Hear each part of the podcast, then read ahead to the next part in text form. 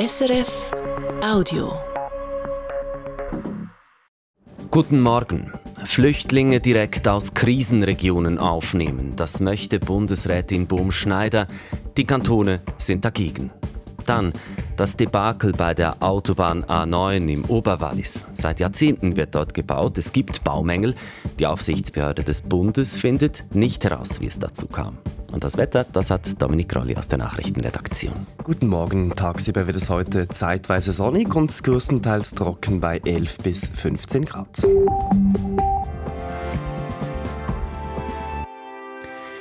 Knapp zwei Monate ist sie im Amt und bereits stößt SP-Bundesrätin Elisabeth Baumschneider in einer Asylfrage auf Widerstand. Die neue Justizministerin möchte wieder direkt Flüchtlinge aus Krisenregionen aufnehmen, doch die Kantone widersetzen sich, wie jetzt Recherchen von Radio SRF zeigen. Aus dem Bundeshaus Dominik Mayer.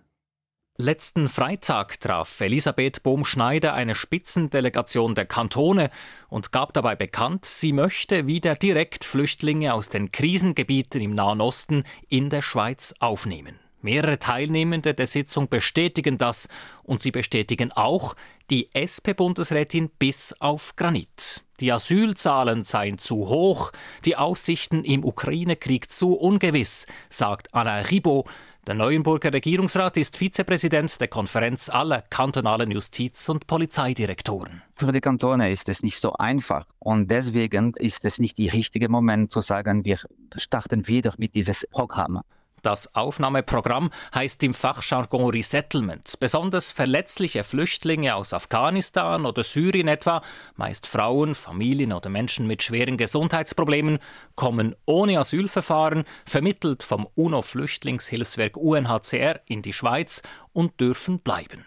Bohm-Schneiders Vorgängerin Karin Keller-Sutter hatte das Programm Ende Jahr auf Eis gelegt, damals bereits wegen der hohen Asylzahlen. Und nun stellen sich die Kantone gegen einen Neustart. Marianne Lienhardt, Glarner Regierungsrätin und Vizepräsidentin der Konferenz der Sozialdirektoren aller Kantone, sagt, Jetzt haben die Kantone wegen diesen Kapazitäten interveniert und ich gehe davon aus, dass wir da als Kantone jetzt im Moment in einer doch starken Position sind.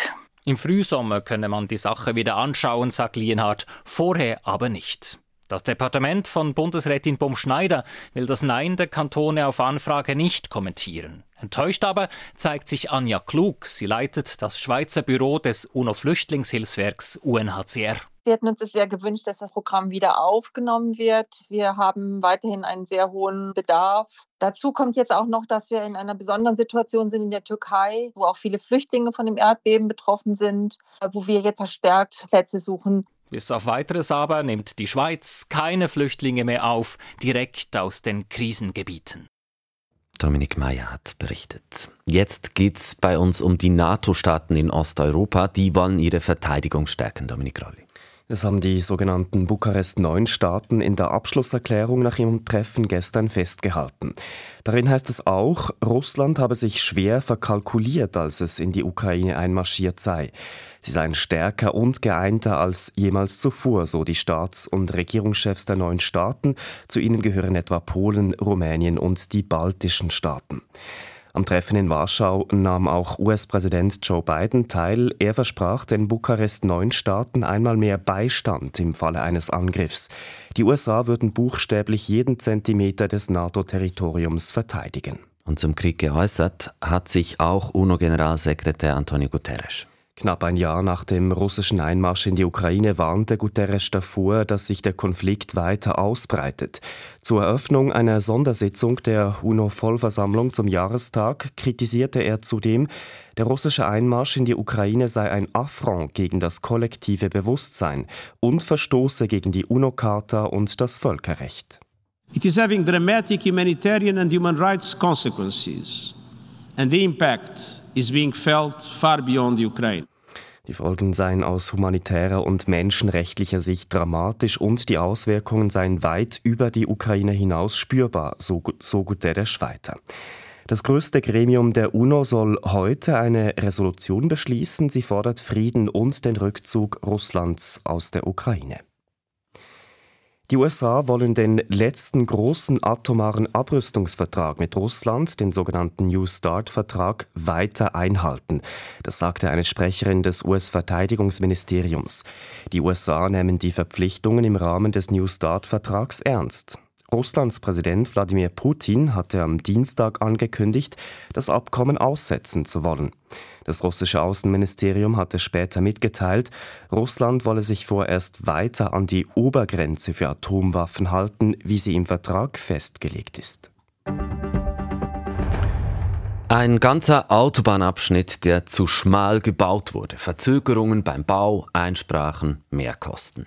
Es gibt eine ganze Liste an Problemen, wenn es um die Arbeiten an der Autobahn A9 im Oberwallis geht.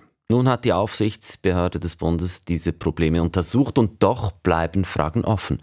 Bundeshausredaktorin Christine Wanner berichtet. Wie konnte es geschehen, dass die A9 zwischen Raron und Gampel zu schmal gebaut wurde? Dabei ging es um Abweichungen von bis zu einem halben Meter auf einer Länge von einem halben Kilometer.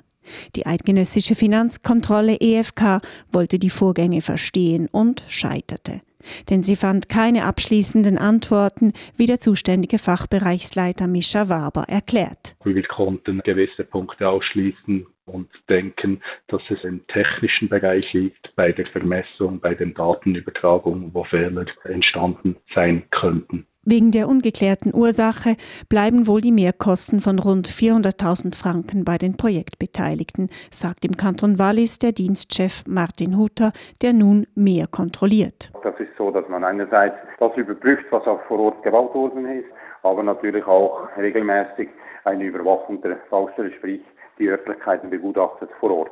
Zwar sei das zu schmale Stück inzwischen verbreitert worden, doch weil auch hier eine lückenlose Dokumentation fehlt, zeigt sich die Aufsicht besorgt über das Bauprojekt A9. Es sei komplex, sagt Jörg Rütlisberger, Direktor des Bundesamtes für Straßen, das die A9 dereinst übernehmen soll. Wir haben über 50 Prozent der Strecke in einem Tunnel und in sehr anspruchsvollen geologischen, hydrologischen Verhältnissen. Dass da zum Teil mit politischen Entscheiden dann die technischen Möglichkeiten auch überfordert wurden, beispielsweise am Tunnel Riedberg, ja, das ist ein Fakt. Dieser Tunnel musste zusätzlich verstärkt werden. Beim Eiholz-Tunnel belaufen sich die Mehrkosten auf 50 Millionen Franken, die von von den beteiligten Firmen getragen werden müssen, wie Kiesten Estia schreibt mit Bezug auf das Bundesgericht. Amtsdirektor Rödlisberger ist zuversichtlich, dass die A9 gemäß Plan in zwei, drei Jahren fertiggestellt sein wird, mit Ausnahme des umstrittenen Stücks durch das Naturschutzgebiet Pfienwald. Und dann haben wir noch zwei Sportmeldungen parat. Zuerst Fußball.